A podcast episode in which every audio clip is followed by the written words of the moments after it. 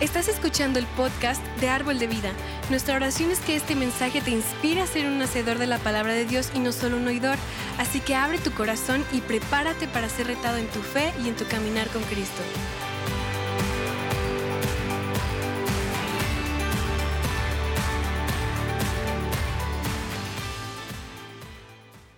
Yo estaba, yo estaba pensando en ese día y todo lo que significa.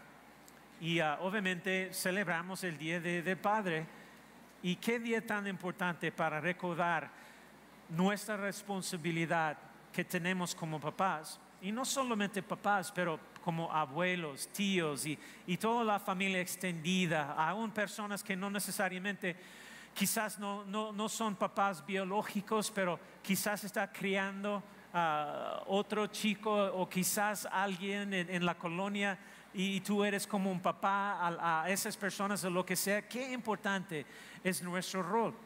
Entonces, me encanta el Día de Padre porque hay muchas cosas, pero honestamente, sobre todo, me encanta tener seis hijos a los que he tenido el privilegio y la, y la alegría de amar y criar uh, por, híjole, yo, yo estaba hablando con mi esposa ya, yo creo que nosotros hemos tenido 30, 30, casi 36, no, 35 años con niños en nuestra casa. Y fue el año pasado donde nosotros experimentamos, ¿cómo se dice? El, empty nest, como el nudo vacío, ¿verdad? Híjole, imagínate, como todo nuestro matrimonio con hijos. Y fue una experiencia muy diferente, pero gracias a Dios. Uh, estoy agradecido por cada uno de, de, mis, de mis hijos, de David, Mackenzie, Benjamin, Allison, Amy, Aaron. Y uh, tenemos con nosotros también, tenemos David, nuestro hijo que está aquí. Y también uh, tenemos a Mackenzie, obviamente, está con nosotros. Y tenemos uno de nuestros nietos que está con nosotros por primera vez en México. Se llama Ryland. Entonces estamos muy emocionados porque él va a estar con nosotros todo el verano, ayudándonos y experimentando México.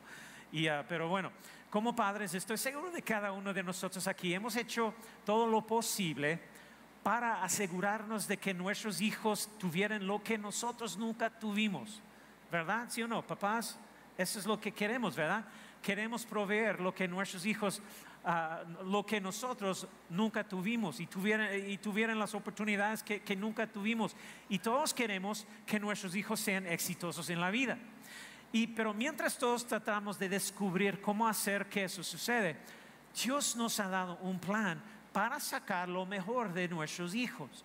Y honestamente, hay algunos principios probados en la palabra de Dios que nos ayudarán a sacar lo mejor de, de, de, nuestra familia, hijos, esposos, esposas, quizás novio, novia, amigos, padres, jefe, empleados, lo que sea. Y lo que vemos claramente en la palabra de Dios son cinco fundamentos de la paternidad, cinco principios importantes que Dios nos dice o nos enseña. Y si, más o menos, si vas a ayudar a cambiar a alguien, si vas a sacar lo mejor de alguien, primero debemos aceptar, aprender cómo aceptar su singularidad, especialmente nuestros hijos. Aceptar su singularidad. ¿Qué significa eso? Es, es, este es el punto de partida.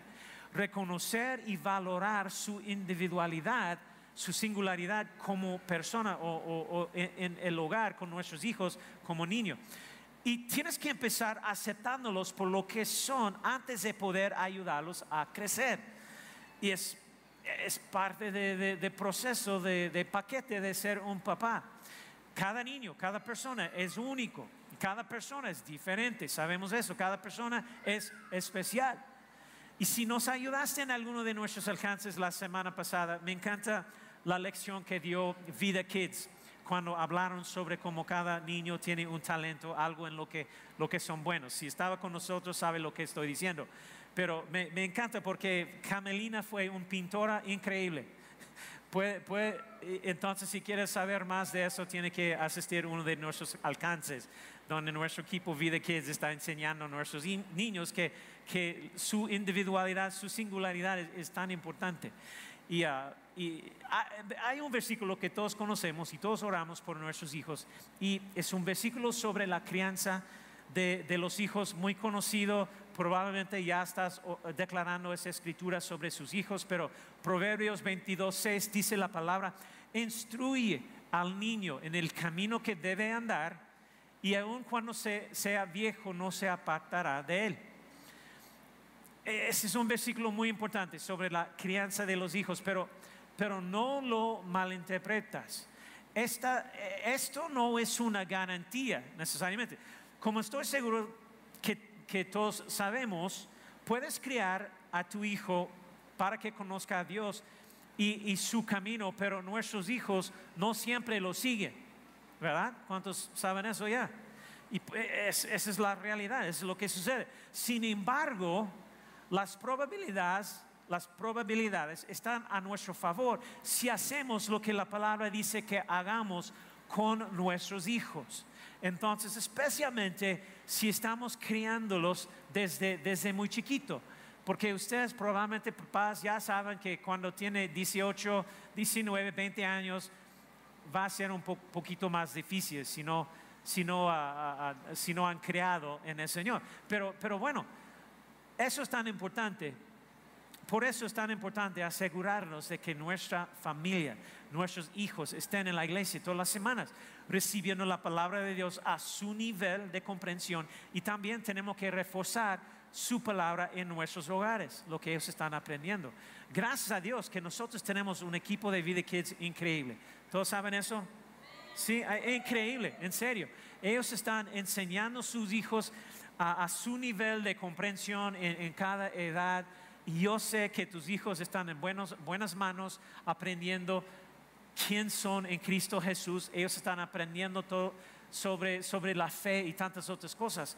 Pero algo interesante, esta frase en esta escritura que dice, en el camino que debe andar, es una frase interesante en el idioma original de- del Antiguo Testamento y es eh, el, el hebreo. Es el modismo hebreo, hebreo que literalmente significa según su camino. Según su camino. ¿Y qué significa eso? Cuando dices instruye al niño en el camino que debe andar, más o menos significa tres cosas. Significa, número uno, significa instruir al niño de acuerdo a la, la etapa de la vida en la que se encuentra en ese momento. También significa instruir al niño de acuerdo a cuáles son sus fortalezas ah, personales. También. Y también significa instruir al niño según el estilo que Dios le ha dado. Y déjame explicarte todo eso. Primero, la etapa de la vida en la que se encuentra. ¿Qué significa eso? Porque eso es lo que la escritura está diciéndonos. Significa que, más o menos significa que no tratas a un niño, en, eh, por ejemplo, en edad preescolar como a niño de primaria. No tratas a un niño de primaria como a un ad- adolescente. No tratas a un adolescente como a alguien que tiene como 30 años, algo así. Y entiendes, importante que entiendes que, en cada etapa de la vida hay formas apropiadas de entrenar, enseñar y responder y hay una cantidad apropiada de responsabilidad que deben tener en cada etapa de la vida. ¿Están conmigo? Entonces siempre es, es parte del proceso de, crear nuestros niños. De, estamos dando responsabilidad. Y puedes, puedes dar responsabilidad en cualquier edad. Y, y bueno, uno, de- uno de los problemas que vemos hoy es que muchos padres no entienden eso, esa parte de desarrollo y todo. Y más o menos lo que estamos viendo hoy en día es estamos obligando a los niños a crecer demasiado rápido. Los estamos obligando a saber cosas que no necesitan saber, pero, eh, per- pero en una etapa cada vez más temprano de su vida, más o menos. Si veas y si has notado la cultura de hoy, la sociedad de hoy, entonces estamos viéndolo todo el tiempo. Por ejemplo, no sé si te, ha- si te has dado cuenta, por- pero la cultura actual dice que está bien que, por, por ejemplo, que las, que las niñas pequeñas se visten como adolescentes eh, no estoy aquí para, para ser legalista, pero simplemente estoy, estoy comentando en, las cosas que estamos viendo en el mundo de hoy. ¿Ves algunos de los videos de TikTok o- ahora, o Snapchat, o otras cosas? Bailando, vistiéndose de manera ah, sexualmente ah, provocativa de, de 10 años, 9 años o, o lo que sea, niños pequeños. pero la pregunta es que está bien que no entiendan ciertas cosas. Pues sí, sí. Es, impactante lo que incluso los papás cristianos dejan que sus hijos vean en la tele o, las películas que ven. Pero también la pregunta es, ¿es necesario que un niño pequeño sepa todo lo que sabe un adulto antes de que necesita saberlo? Pues no. Y así son muchas cosas en la vida. Hay ideas sobre la vida, sobre el pecado, sobre, sobre la sexualidad, ah, sobre todo tipo de cosas que un niño pequeño no necesita saber. Y no necesita estar expuesto a todo, todo, eh, todas las perversiones, todas las cosas raras de este mundo, todo, todas las ideas de, de la cultura de hoy, incluso eso. Dios está más o menos en esa escritura. Dios está diciéndonos, hey, hey, debes proteger la inocencia de tus hijos el mayor tiempo posible. Que sean niños. Y toda la sociedad los obliga a crecer demasiado rápido. Toda la sociedad los obliga a actuar como mayores antes de que sus emociones y, y sus cuerpos estén realmente listos para manejarlo. Y nosotros como padres necesitamos protegerlos en la etapa de vida del niño.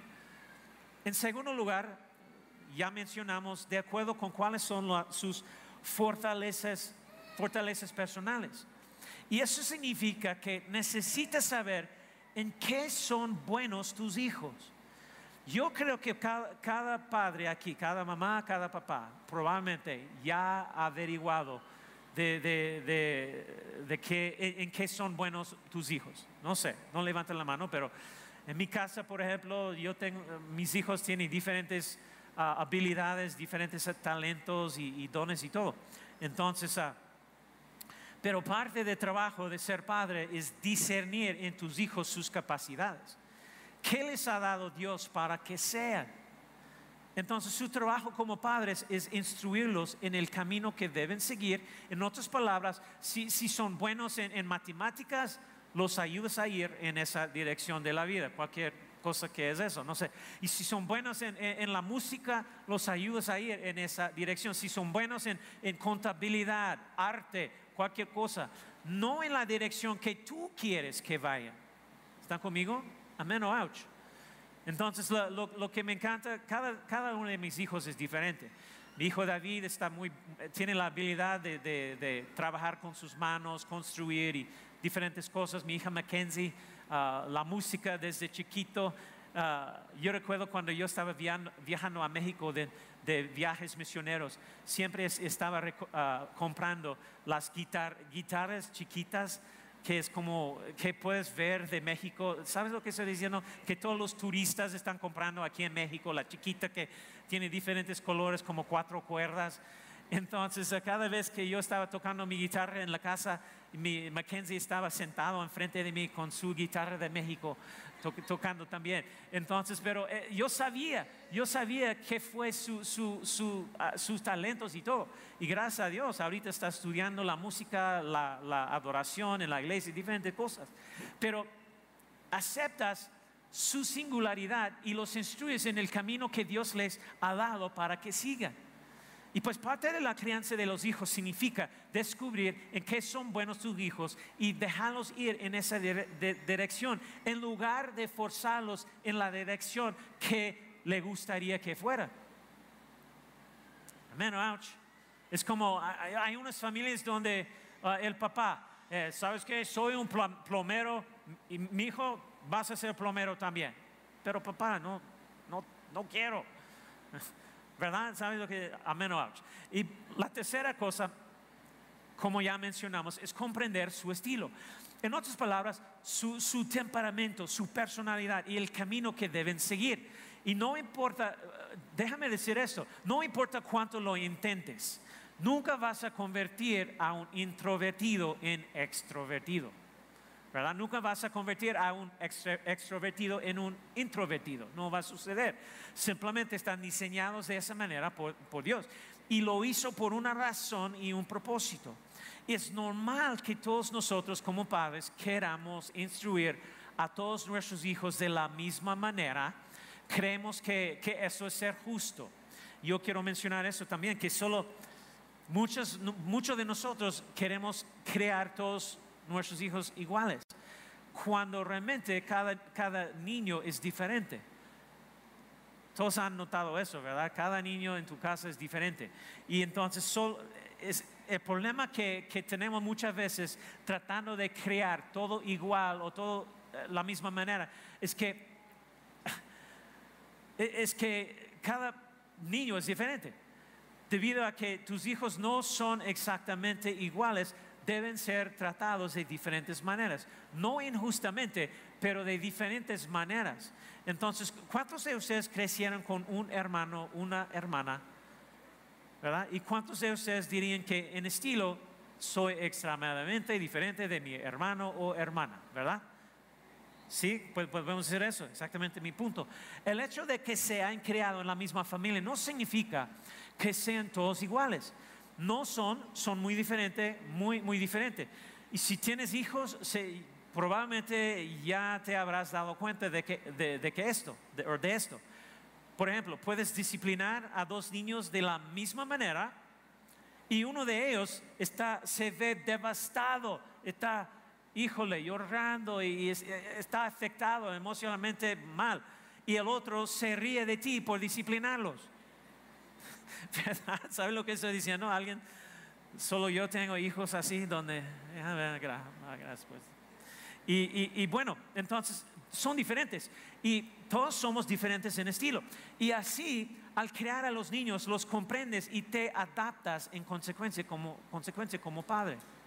Primera de Corintios capítulo 12, versículo 6 nos dice, Dios trabaja de maneras diferentes, pero es el mismo Dios quien hace la obra en todos nosotros.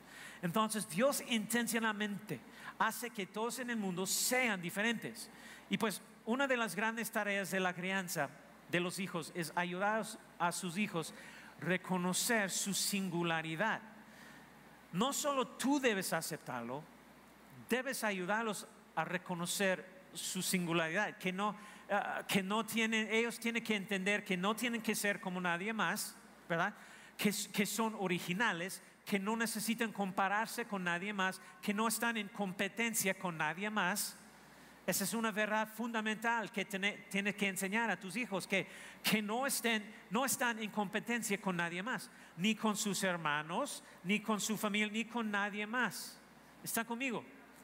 Porque muchas veces tenemos tendencia para, decir, comentar cosas, eh, cosas feos o cosas que no está ayudando a nuestros hijos y, cosas como, hey, ¿por qué no puedes ser como tu hermano? ¿Verdad? No levanten la mano, pero ¿cuántos de nosotros hemos, hemos dicho cosas así a nuestros hijos? Cuando nosotros deberíamos celebrar su singularidad su individualidad. Ellos necesitan saber que, que, ellos, su singularidad, su, su, individualidad está bien, ¿verdad? Y ese es un trabajo difícil como padres porque todavía estamos luchando con eso. Comparamos, eh, eh, por ejemplo, comparamos el coeficiente intelectual Comparamos cómo nos vemos, comparamos la capacidad atlética, comparamos nuestros ingresos, automóviles, ropa, trabajo, casa. Y se supone que los, los coeficientes intelectuales miden la inteligencia, ¿verdad? Eso es lo que todos dicen. Pero me encanta lo que escuché decir a, un, pastor una vez. Él dijo, él dijo, todos somos únicos y hay muchos tipos diferentes de inteligencia a inteligencia mecánica. Algunas personas saben cómo arreglar las, las cosas, trabajan con sus manos. La mayoría de nosotros no tenemos ese tipo de inteligencia. Hay, hay, inteligencia matemática, ¿verdad? Trabajas con números. Hay inteligencia verbal, eres bueno con las palabras. hay inteligencia relacional. Algunas personas son naturalmente buenas en las relaciones y otras no. Hay inteligencia atlética, como dije, algunas personas están realmente coordinados y algunos de, nosotros no estamos realmente coordinados. Hay todo tipo de inteligencia y somos inteligentes en diferentes áreas. Entonces tenemos que tener cuidado y entender que, mira, eh, compararnos con alguien más No es el plan de Dios. De hecho, yo, yo muchas veces lo llamo el pecado de comparación. Porque eso es como es, honestamente, siente así. Escuchen, no dejes que tus hijos sean puestos en una caja que diga que esto es todo lo que importa, porque no es así. Dios nos advierte una y otra vez que nunca nos comparemos porque todos somos únicos, ¿verdad? Gálatas 6:4. Cada uno debe evaluar sus propios actos y estar satisfecho de sus logros sin compararse con lo demás. Hay, un tipo de orgullo legítimo en la Biblia y también un tipo de orgullo ilegítimo. El buen tipo de orgullo es cuando estás orgulloso de que Dios está obrando o como Dios está obrando en tu vida. Cuando estás orgulloso de que Dios te ha hecho único, de que no eres como los demás. Y aquí está la clave de ese tipo de orgullo. No te compares con nadie más. ¿Cómo puedes saber como padre cuando has aceptado la, la singularidad, individualidad de tu hijo? ¿Cómo puedes saberlo? Es muy simple. Dejas de intentar que sean como tú. Amén ouch. Dejas de tratar de modelarlos a tu imagen y comienzas a dejar que se convierte en lo que Dios hizo que, que ser a su imagen. ¿Están conmigo? Porque Dios tiene un diseño único y un propósito único para ellos. y puede ser muchísimo diferente que la tuya. Y mira, Dios no trajo a, tus hijos al mundo para satisfacer tu ego. Dios trajo a tus hijos al mundo para que sean lo que Él quiere que sean. ¿Están conmigo? Y tenemos que reconocer esas cosas como, como Dios los diseñó para que podamos crearlos en la manera que Dios, que Dios quiere. Entonces, tu objetivo es ayudarlos a descubrir lo que Dios hizo que fueran. Número dos, fundamentos de la paternidad. Número dos es afirmar su valor. Tenemos que afirmar su valor. ¿Por qué es tan importante afirmar el valor de las personas? Porque todo el mundo está hambriento de afirmación, ¿verdad? Nunca he conocido a una persona que no necesita afirmación. Nosotros florecemos cuando tenemos afirmación en nuestra vida, cuando las personas están valuándonos, afirmando nuestro valor. Y entonces, ¿por qué es importante afirmar su valor? Simplemente porque Dios valora a cada uno de nosotros. Mira cómo Jesús explicó nuestro valor en Mateo 10, versículo 29 y también 31. Dice, ¿cuánto cuestan dos gorriones? Una moneda de cobre. Sin embargo, ni uno solo, ni un solo gorrión puede caer a tierra sin que el Padre lo sepa. Versículo 31. Así que no tengan miedo, para Dios ustedes son más valiosos que toda una bandada de gorriones. Él nos valora. ¿Saben eso? Eso es lo que tenemos que hacer con nuestros hijos. Sé que en el Día del Padre, algunos de nosotros nos damos cuenta de que no, no, quizás no crecieron con padres perfectos, pero por eso a veces nos preguntamos sobre, nuestro valor, no estamos seguros, porque, porque quizás no está recibiendo nada de, los papás. Entonces, por eso es tan importante que estamos valorando, afirmando el valor de nuestros hijos. Permíteme decirte esto ahora mismo, Dios te valora más de lo que puedes imaginar. Él valora cada uno de nosotros. Y pues Dios te diseñó a ti, a cada uno de nosotros, incluso antes de que naciéramos. Y valora lo que quiere hacer en cada uno de nuestras vidas. Por eso dice ah, lo que dice en el libro de los Salmos 139, versículo 13, 14. Dice, tú creaste, está hablando a, Dios, tú creaste las delicadas partes internas de mi cuerpo y me entretejiste en el vientre de mi madre. Y, por cierto, es por eso que no creemos en el aborto. Entonces, ¿están aquí? Porque Dios tenía un plan para ti incluso antes de que nacieras. 14 dice, gracias por hacerme tan maravillosamente complejo. Tu fino trabajo es maravilloso, lo sé muy bien. Si tienes alguna duda sobre tu valor, ningún bebé nace por accidente. Dios te valora. Dios te diseñó a la medida y, tenía un plan para tu vida incluso antes de que nacieras, como dice la escritura. Entonces, ¿cómo, cómo hacemos esto? ¿Cómo afirmas el valor de tu hijo? Los siguientes versículos hablan de cómo nuestro Padre Celestial lo hace por nosotros. Mateo capítulo, capítulo 10, versículo 30, habla sobre el hecho de que una de las formas en que podemos valorar a nuestros hijos es, es, es prestándoles atención. Dios nos presta atención, ¿verdad? Me encanta la traducción de la de versión de la Biblia de mensaje. Dice, Dios te presta mucha atención hasta el último detalle, incluso contando los cabellos de tu cabeza. Y para algunos de ustedes hacen el trabajo de Dios más y más fácil cada día. y bueno, y, bueno, Él conoce cada detalle, cada detalle de nuestras vidas. Él nos aprecia y nos nota. Y, puedes reafirmar a tus hijos como, como ah, con solo observarlos, contacto, de, ojo con, solo mirarlos. ¿Sabes lo que estoy diciendo? Prestando atención. porque el contacto visual tiene un poder increíble cuando se trata de expresar y compartir valores. ¿Sabes qué, papás? Por un momento deja el teléfono y míralos. ¿Están aquí? Hello? Amén ouch.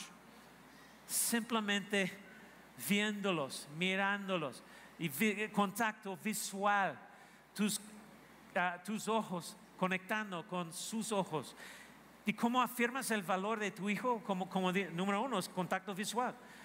Porque realmente no entendemos el regalo que les está dando a sus hijos solo con el contacto visual. Así es como aprecia su valor, prestando atención. La segunda forma es mostrando afecto.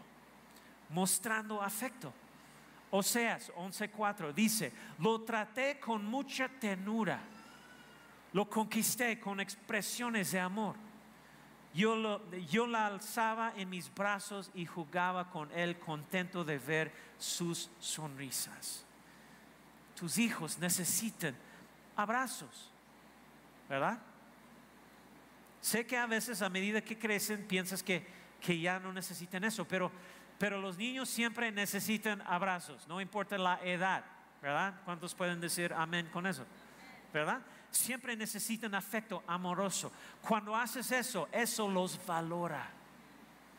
Y estoy seguro de que algunos de ustedes que no crecieron en familias cariñosas, por lo que están pensando que, ay, no sé cómo hacer esto, ¿sabes qué? Puedes aprenderlo. Todo el mundo puede aprender a ser cariñoso. Y la única manera de aprenderlo es empezar a, hacerlo. Así que aquí hay un proyecto, un tu tarea esta semana. Dale algún tipo de toque amoroso a todos en tu familia esta semana. Ay, pastor, mi papá nunca hizo esto por mí. Bueno, ¿sabes qué? Rompe el patrón. Rompe, rompe el ciclo. Empieza a mostrar amor y cariño, porque es una forma de expresar valor poderoso. Eso es lo que lo que Dios está tratando de, enseñarnos. Y luego la, tercera cosa que tú y yo podemos hacer, siguiendo el ejemplo de Dios, es expresar aprecio. Isaías 43, versículo 4, dice, eres muy precioso para mí. Recibes honra y yo te amo. ¿Cuándo fue la última vez que le dijiste algo así a uno de tus hijos? Si sientes que no puedes decirlo, escríbelo Escribe una nota de, aliento. Algo que, hey, estás, estás haciendo un buen trabajo. Aprecio lo que estás haciendo. Aprecio cuando limpiaste la cocina. O quién sabe qué. Cada vez que aprecias a tus hijos, ¿sabes lo que sucede? Aumentas su valor. Ya sabes lo que significa la palabra apreciar cuando, cuando se trata de finanzas, ¿verdad? Cuando algo se aprecia, sube de valor, ¿verdad? Como una casa, por ejemplo. Cada vez que aprecias a tus hijos con palabras, aumentas su valor. Eso es lo que ellos van a sentir. Formamos a nuestros hijos y a todos los que nos rodean, los formamos por la forma en que les hablamos. ¿Con qué frecuencia las personas necesitan afirmación? El libro de Hebreos nos dice, capítulo 3, versículo 13, dice, más bien, mientras dure ese hoy, anímense unos a otros cuando cada día. Entonces, ¿a quién necesitas animar hoy en tu casa? Mire el poder de ese siguiente versículo. Proverbios 12, 25 dice, pero una palabra alentadora lo anima. Híjole, ¿a cuál de tus hijos como papá necesitas alentar? ¿A quién necesitas animar hoy en tu casa, en tu hogar? El tercer fundamento para una gran paternidad, número tres, es confía en ellos con responsabilidad. acepta su singularidad, afirma su valor y la tercera clave para una gran crianza de los hijos o paternidad es confiarles responsabilidad. Nada saca lo mejor más rápido que tener a alguien que cree en ti, que alguien confíe en ti con responsabilidad, ¿verdad? algo sucede. ¿Recuerdas la primera vez que alguien estaba dándote responsabilidad? Quizás en la casa como niño, algo así, y de repente tú eres como, ¿sabes que Yo estoy encargado de, tirar la basura. Ah, quizás eso no es lo más divertido, pero fue responsabilidad, ¿verdad? En la casa. o lo que sea. Entonces, y para, para ser reconocido por hacer algo, una responsabilidad en la casa, lo que sea. ¿Recuerdas? En cuanto de nosotros como adultos, nosotros sentimos muy bien cuando nuestro jefe de repente está dándonos responsabilidad, ¿sí o no? ¿Están aquí? Sentimos bien, es como, ay, soy encargado, ¿verdad? Algo así. Y nada saca lo mejor más rápido que tener a alguien que cree en ti, que alguien confía en ti con responsabilidad. Jesús dijo que así es como crecemos. Crecemos cuando se nos confía la responsabilidad. Mira lo que dice en el libro de Lucas capítulo 16 versículo 10. Si son fieles en las cosas pequeñas, serán fieles en las grandes. Pero si son deshonestos en las cosas pequeñas, no actuarán con honradez en las responsabilidades más grandes. Lucas 16, versículo 12 dice, y si no son fieles con las cosas de otras personas, ¿por qué se les debería confiar lo que es de ustedes? Las personas responden a la responsabilidad. Entonces, cuando eres fiel en esas pequeñas etapas, entonces Él te da la siguiente etapa. Y cuando eres fiel en eso, te da la siguiente etapa. Cuando eres fiel en eso, te da la siguiente etapa. Y la siguiente, y la siguiente, y siguiente. Y de repente te despiertes un día y descubres que tienes grandes responsabilidades. Pero no sucedió de la noche a la mañana, sucedió a lo largo de toda una vida mientras aprendía a crecer en responsabilidad. Así se crece con responsabilidad. Así que una de las habilidades más importantes en la vida es aprender a ser responsable. ¿Sí o no? Especialmente cuando estamos criando a nuestros hijos. Tenemos que enseñarlos a ser responsables. ¿Cómo va a ser, a exitoso en la vida que no aprende cómo ser responsable? Y papás, muchos de nosotros no, no estamos enseñando a nuestros niños a, ser responsables. Estamos dando órdenes, demandando cosas, no enseñando cómo ser responsable, la, importancia y dando responsabilidad. ¿Están conmigo? Amén. Entonces, la realidad actual es que nada en nuestra sociedad enseña responsabilidad, excepto a los padres. Porque nada en nuestra sociedad, nada en nuestra cultura, quizás, ah, quizás el, el ejército militar, quizás, pero nuestra sociedad está más enfocada en enseñarnos a culpar a los demás. Eres una víctima, no es tu culpa. Culpa al mundo, culpa a las circunstancias, culpa al gobierno, culpa a tus maestros, culpa a tus padres. La única forma de aprender a aceptar la responsabilidad, la única forma de aprenderla es que te la den, que te den la oportunidad de ser responsable. Tenemos que hacer igual con nuestros hijos. Todos nosotros tenemos una necesidad, una necesidad desesperada en nuestra vida de que se confíe en nosotros. Tienes una necesidad en tu vida de probarte a ti mismo Tienes una necesidad en tu vida de que te den responsabilidad. Y piénsalo, Jesús tomó a los doce discípulos. Y estos no eran necesariamente las personas más inteligentes del planeta, nada. Son solo trabajadores comunes. son, son pescadores, son recaudadores de impuestos, son solo personas normales, no son los mejores de su clase, no son votados con más probabilidades de tener éxito en su clase, ciertamente no son ricos y privilegiados o lo que el mundo considera importante.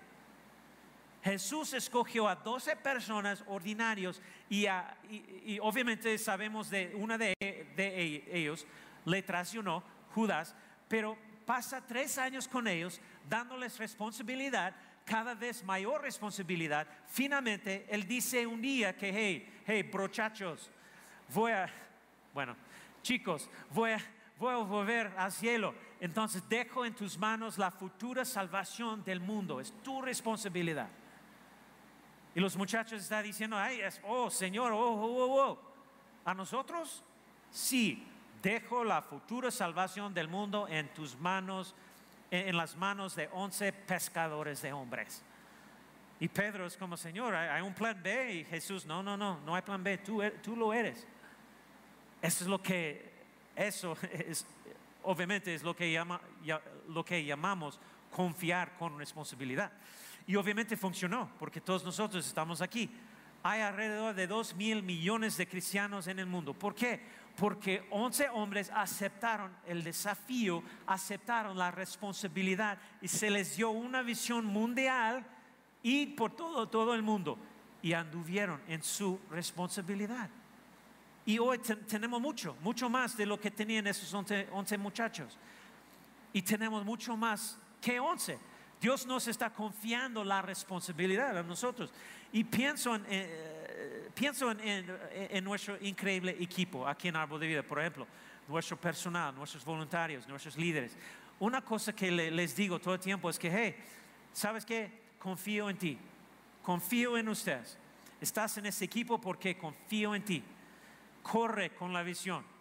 Estás en esta posición por una razón no importa si cometes un error, está bien, solo sal y hazlo. Y todos los, que me conocen saben de, siempre, soy así. Hey, ¿sabes qué? Porque muchas veces están dudando. Si, no sé si puedo hacer, ¿sabes qué? Eres parte de ese equipo porque confío en ti, te confío. Puedes hacerlo. ¿Verdad? ¿Están conmigo? Entonces, como padre, cuando son bebés, eres responsable de ellos, pero a medida que crecen, tu responsabilidad cambia y eventualmente transfieres esa responsabilidad a ellos. Y no puedes rescatarlos todo el tiempo. ¿Cuál es su responsabilidad para con sus hijos? Es para ser un buen padre. Y eso significa que haces estas cosas y no lo haces dependientes de ti toda su vida. Y parte de sacar lo mejor de sus hijos es permitirles fracasar ay no, pastor. no, eso es muy importante, permitir que sus hijos fracasen. Eso es una parte importante de la vida, ¿saben eso? Y pues la barrera más grande que tenemos en esto de, de, confiar responsabilidades en las personas es nuestra tendencia y deseo de querer proteger a nuestros hijos, rescatarlos. Y queremos protegerlos ante todo de cometer errores. Y segundo, queremos protegerlos de los sentimientos negativos de fracaso. Ay, pobrecito. Y así somos. No queremos que se eh, equivoquen, no queremos que fracasen, no queremos que se, sienten mal después de fallar. Así que tratamos de protegerlos de, de todas esas cosas. Y eso no es lo que necesitan los hijos. Eso les impide aprender lecciones muy valiosas. ¿Cuál es esa lección? La lección es esta. El fracaso es parte de la vida. ¿Verdad? ¿Sí o no? ¿Sí? Entonces, es parte del paquete de la vida. Entonces, nadie es perfecto. Todos nos quedamos ah, con nuestros asuntos, problemas, imperfecciones. El fracaso es parte de la vida. Y una de las grandes lecciones que tiene que aprender es que, que mira, no es eh, tu error no es fatal, no es el fin del mundo, ¿verdad? Y algunas personas tienen tanto miedo a fracaso, como, ay, si fracaso, entonces soy un fracaso. No, no es lo mismo, no eres un fracaso, simplemente fallaste, entonces te levantas y vas de nuevo, ¿verdad? ¿Sí o no? Tenemos que enseñar a nuestros niños eso, la diferencia entre e- entre un fracasado y una persona exitosa en la vida es que las personas exitosas fracasan tanto como se levantan una y otra vez, se vuelvan a levantar. Uno de mis versículos favoritos de la Biblia está en Proverbios. Dice, Proverbios 24, versículo 16, dice, porque el justo, ¿quién? El, ¿quién? Justo cae siete veces y vuelve a levantarse. Me encanta eso. Incluso las personas justas cometen errores, fracasan, pero se recuperan. Eso es lo que hacen las personas justas. Ellos no se dan por vencidos. Si no les permites fallar, esto es lo que nunca aprenderán. Nunca aprenderán cómo recuperarse. Y la recuperación de fracaso es una de las habilidades más importantes de la vida, ¿verdad?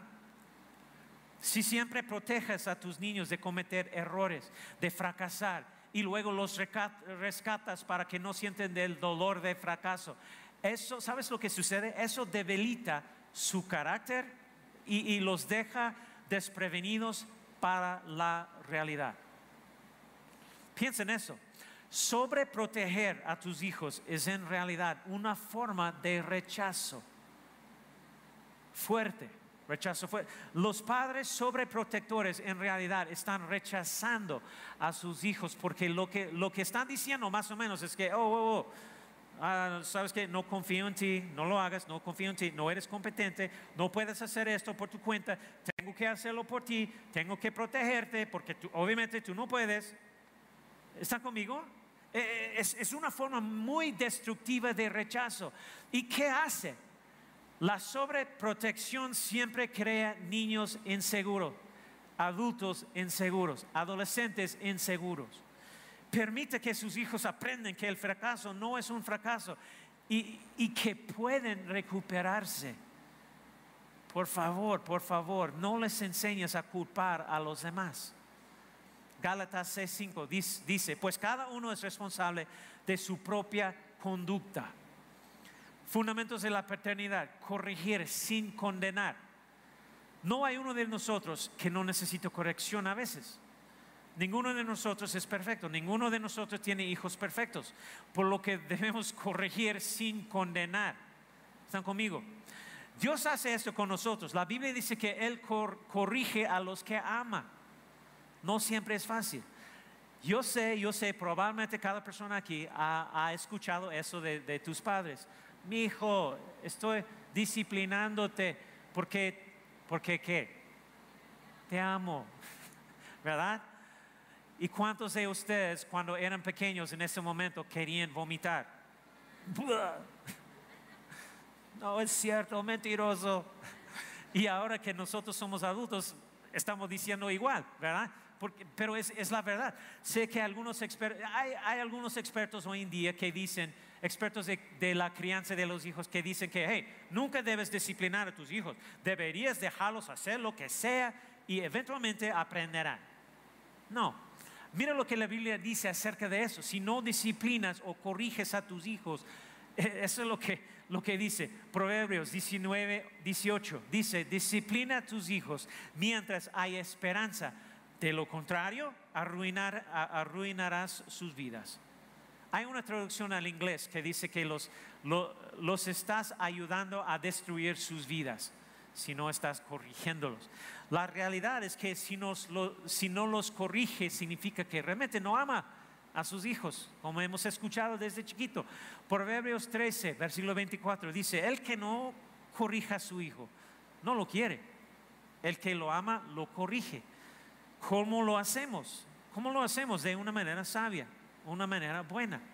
La Biblia nos da un par de maneras. Primero, nunca corriges con ira. ¿Están, conmigo? Nunca, nunca, nunca. Yo sé en el momento quieres, uh, quieres explotar lo que sea, pero no. Eh, padres, Efesios 6:4 dice, padres no hagan enojar a sus hijos con la forma en que los tratan. Más bien, críenlos con la disciplina e instrucción que proviene del Señor. Todos sabemos que cuando nos enfadamos, de repente sentimos que aumenta el calor y que surge la irritación. Todos sabemos que cuando estamos enojados y tu hijo te está irritando, se siente bien soltarlo. ¿Verdad? No levante la mano, pero tenemos que entender que un adulto en esa situación puede hacer algo al respecto, obviamente, pero un niño solo tiene que sentarse y recibirlo. él no tiene opción. Entonces tenemos que tener cuidado en ese momento, pero, ese tipo de corrección nunca funciona, porque corregir con ira siempre genera resentimiento a cambio. Siempre vas a cosechar lo que siembras. Así que no corrijas con ira. Segundo, ¿cómo lo hacemos? ten cuidado con tus palabras. Date cuenta de la importancia de tus palabras, como dice Efesios 4:29. No empleen un lenguaje grosero ni ofensivo, que todo lo que digan sea bueno y útil, a fin de que sus palabras resulten de estímulo para quienes las oyen. Las palabras dañinas crean recuerdos dolorosos. Todos nosotros hemos sido víctimas de eso probablemente, especialmente cuando éramos niños hablamos la verdad en amor. No pretendes que no es necesario hacer la corrección, pero cuando tú y yo nos tomamos el tiempo para crear palabras útiles y decir la verdad con amor, tiene un poder increíble para cambiar los corazones de nuestros hijos. ¿Están conmigo? Mi hijo, ¿sabes qué? La manera en lo que existe eso, eso crea dolor, eh, eh, eh, estás dañando los sentimientos del otro chico. Y, no sé, entonces habla con amor y cosas así. El quinto fundamento de la gran paternidad es amarlos incondicionalmente. Acepta su singularidad, afirma su valor, confía en ellos con responsabilidad, corrige sin condenarlos y ámalos incondicionalmente. Y hay dos maneras de hacer esto. La primera es ofreciéndoles el perdón perdonamos. Los dejamos fallar, pero también los perdonamos cuando han hecho algo mal. ¿Están conmigo? Efesios 4, 32 nos dice más bien, sean bondadosos y compasivos unos con otros y perdónense mutuamente, así como Dios los perdonó a ustedes en Cristo Jesús. Perdonamos a nuestros hijos porque hemos sido perdonados por nuestro Padre Celestial, ¿verdad? Y la verdad es que te va a doler como padre. No vamos a eh, evitarlo. Pero los padres que aman al Señor, los padres que, han, que han puesto a Dios primero en sus vidas, ah, siguen amando. Así como hemos sido perdonamos, perdonamos a los demás. Vas a necesitar, la realidad es que vas a necesitar grandes dosis de perdón en tu, en tu matrimonio y en tu crianza de, los hijos. La otra forma que, ofrece, que ofreces amor incondicionalmente es que nunca te rindas con tus hijos. ¿Están conmigo? No importa si están en el anexo por la quinta vez, la quinta vez, nunca te rindes con tus hijos. El amor siempre cree lo mejor. La Biblia dice esto en 1 Corintios 13, 7. El amor nunca se da por vencido, jamás pierde la fe, siempre tiene esperanzas y se mantiene firme en toda circunstancia. Amén. ¿Recuerda, ¿recuerda esa escritura en, tu uh, boda? ¿Alguien? importante en tu matrimonio, importante con tus hijos. El amor verdadero nunca se da por vencido con las personas, incluso cuando se metan en las drogas, cuando sus vidas se arruinan en alguna relación, nunca se rinde. Lo que todos necesitamos, todos necesitamos a alguien que nunca se dé por vencido con nosotros, ¿verdad? Una de las cosas más útiles que pueden hacer los papás o cualquier otra persona, es ayudar a las personas a perdonarse a sí mismas. Porque nosotros, todos nosotros luchamos con, esas cosas. Podemos perdonar a otras personas, pero nosotros mismos es, otra historia. Todos necesitamos que los demás nos ayuden a perdonar, perdonarnos a nosotros mismos. Una vez que hemos sido perdonados por Dios, a menudo todavía no nos sentimos perdonados, muchas veces. A menudo necesitamos a alguien en nuestras vidas que diga, hey Jeff, Jeff, se acabó, hey, eh, eh, estás perdonado, tiempo, tiempo fuera. Si Dios te ha perdonado, está bien. Y tú puedes ser la voz de Dios en sus vidas. Aprendemos a perdonar a los demás y les ayudamos a perdonarse a sí mismos. ¿Sabe lo que estoy diciendo? Nuestros niños necesitan eso también porque son, son como nosotros en, esa área. ¿Qué estoy diciendo? un, buen padre no está diciendo cosas como, acuérdate, acuérdate cuando hiciste lo que sea. Acuérdate la última vez, acuérdate. No, se perdona, se olvida. Los, los, los buenos papás entran cuando todos los demás se van de su vida. Están, están aquí, ¿sí o no?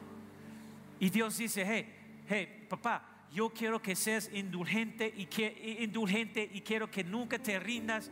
Quiero que le des a los niños una segunda oportunidad porque te he dado miles de segundas oportunidades. Ve y haz lo mismo, papás. Es lo que Dios está diciéndonos. Isaías 54, versículo 10 nos dice, pues las montañas podrán moverse y las colinas desaparecer, pero aún así mi fiel amor por ti permanecerá. Mi pacto de bendición nunca será roto, dice el Señor que tiene misericordia de ti. Él no está dando, ah, ah, dando por vencido eh, en nosotros, ¿verdad? Puedes pasar por todo tipo de tormentas morales, físicas, emocionales, financieras, pero Dios dice, hey, hey, hay una cosa con la que puedes contar, Jeff, nunca, nunca, nunca voy a dejar de amarte. No sé si te has dado cuenta de eso o no, pero e, estos cinco fundamentos de paternidad son solo las, las cinco formas en que Dios te trata toda tu vida. Tu Padre Celestial acepta tu singularidad. Tu Padre Celestial afirma tu valor. Jesús en la cruz dice, esto, esto es mucho, esto es lo que vales, así de valiosos son para mí. Y morí por ti, afirmo tu valor, acepto tu singularidad. Dios dice que te, confío la responsabilidad. ¿Qué tienes en la mano? Él te corrige sin condenarte, porque Jesús dijo, no vine a condenar el mundo, vine a salvarlo. Él te ama incondicionalmente. Dios solo quiere que hagas con otras personas como Él lo hace contigo. Pónganse de pie. ¿Están conmigo? Dios solo quiere que hagas con tus hijos lo que Él hace contigo. Dios solo quiere que hagas con tu esposa o, tu esposo o lo que sea, lo que Él hace contigo. Si tienes hijos, lo, sabes. Pero la crianza de los hijos es, como una, una, una montaña rusa, ¿verdad? Es arriba, y abajo, arriba y abajo, arriba y abajo. Nosotros tenemos seis hijos, entonces cada uno eh, ha sido una un montaña rusa. Y en un momento estás tan orgulloso de ellos que quieres abrazarlos hasta la muerte. Ah, te amo. Al minuto siguiente están tan, enojado, tan enojados con ellos que quieres estrangularlos hasta la muerte. ¿Qué estaba pensando? ¿Sí o no? ¿verdad? Eh, eh, estoy seguro de que todos aquí que tienen hijos conocen las emociones de ser padre. Estoy seguro de que en este momento algunos de ustedes están frustrados con sus hijos quizás. Están listos para arrancarte el pelo. Y algunos de ustedes están agotados, fatigados. Y probablemente algunos de ustedes están desanimados acerca de sus hijos. Estoy seguro de que hay algunos aquí que están preocupados y tienes miedo Tienes miedo del futuro de tus hijos. Y no tengo, no tengo ninguna duda de que hay algunos de ustedes aquí con el corazón roto. Porque nada puede lastimarte más que la forma en que un niño puede lastimarte. Un hijo, ¿verdad? Lo siento. Lamento que te hayas lastimado. Jesucristo entiende el dolor y las emociones y el sentimiento y la frustración y la desilusión y el miedo y la culpa y todas esas diferentes emociones. Quiero decirte que Él está listo para ayudarte. Así como Él te acepta y te ama incondicionalmente y te perdona y nunca se ha dado por vencido contigo, quiere que hagas eso con tus hijos. Están aquí. Él quiere que los ames incondicionalmente y nunca, nunca, nunca renunciar a ellos. ¿Cómo te conviertes en un, buen padre? Te diré cómo. El secreto para convertirse en un gran padre, buen padre, es convertirse no en un gran padre, sino en una persona que ama a Dios, que es devoto a nuestro Dios. Las personas que aman a Dios se convierten en buenos padres. 100% comprometidos a Dios, poniendo a Dios a primero en la familia. Mira, concéntrate en ti, no se concentre en ser un, buen padre necesariamente. Enfócate en ser una persona 100% comprometidos ah, con Dios y poniendo Dios primero en tu familia. y vas a ver la diferencia en cómo estás criando a tus hijos. Proverbios 14, 26. En el temor del Señor está la confianza del hombre fuerte. Y resultado, y para sus hijos habrá un refugio. ¿Sí? ¿Está conmigo? Eso es lo que va a suceder. Papás, tus hijos, la, pregunta, oye, ¿tus hijos tienen un lugar de refugio? y seguridad en tu casa, contigo? ¿Qué es lo que les da un lugar de refugio y seguridad? Un papá que está 100% comprometido con Dios. Amén. ¿Estar aquí? La única forma que tienes la fuerza para ser un, padre que Dios quiere que seas es el temor del Señor, la obediencia a Él, la reverencia por Él y por sus hijos. ¿Cómo haces eso? Primero abres tu vida a Cristo. Es un, es un acto de simplemente decir Jesucristo, Jesucristo, te necesito en mi vida. Eh, eh, encanta, necesita escribir lo que voy a decir.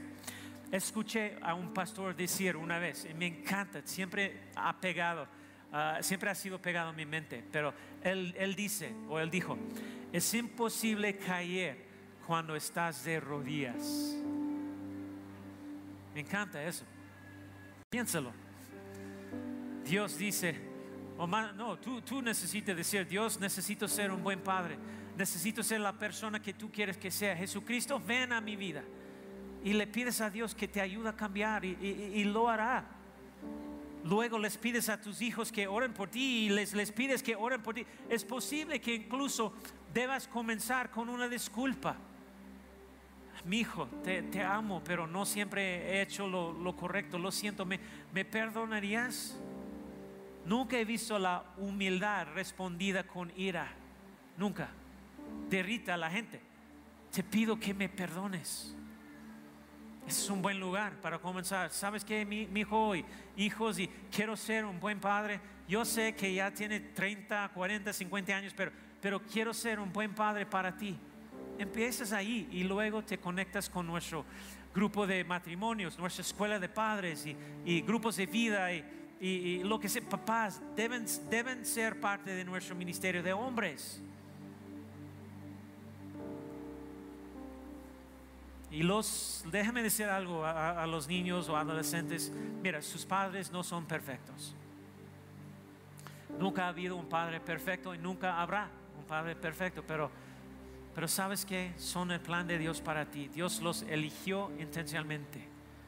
Dios sabía que tu mamá y tu papá ya fueron buenos, malos, indiferentes, incluso quizás te abandonaron. Dios sabía que eran las personas adecuadas, que tenían los genes adecuados para crear el ADN que te crearía a ti. Y, por lo menos puede estar agradecido por eso. Aleluya. Pero quiero orar. Cierra sus ojos, vamos a orar. Señor, estamos muy agradecidos por aprender más de, de nuestro rol como padre, como papá, como mamá. Señor, mientras oro por estos papás, o especialmente en este día, pienso en la oración de David en el Salmo 101, donde oró, trataré de vivir una vida sin mancha, pero cuando vendrás en mi, en mi ayuda? Quiero portarme en mi propia casa como debo. Esa es nuestra oración, Señor. Queremos tratar a las personas como tú nos tratas como nuestro Padre Celestial. Ayúdanos a aceptar la singularidad de nuestros hijos, de nuestra esposa, todos los demás y no intentar hacerlos a nuestro molde, sino valorarlos. Ayúdanos a ver el valor de quienes nos rodean, prestando atención, mostrando afecto, expresando aprecio, Señor. Ayúdanos a crecer, desarrollar a nuestros hijos y a los demás creyendo en ellos y confiando en ellos con responsabilidad en lugar de criticar, comparar y quejarse. Y cuando tengamos a corregir a nuestros hijos, ayúdanos a cuidar nuestras palabras y nunca hacerlo con ira Ayúdanos a perdonar a los demás cuando se equivocan, como tú nos has perdonado. Y a nunca damos, darnos por vencidos con nuestros hijos o nuestro matrimonio. Aleluya. Gracias por tu amor incondicional, Señor. No sé dónde estás espiritualmente, pero quizás estás aquí. Y yo no quiero que este mensaje te, te hace sentir mal o, lo que sea, porque no hay condenación en Cristo Jesús, pero hoy puede ser un día de día nuevo, un nuevo comienzo para ti. Y puedes seguir en adelante, de este punto en adelante, haciendo las cosas diferentes.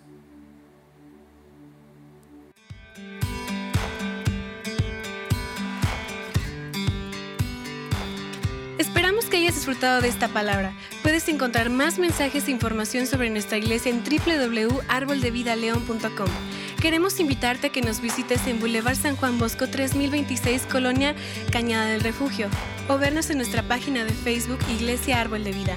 Una vez más, gracias por escucharnos.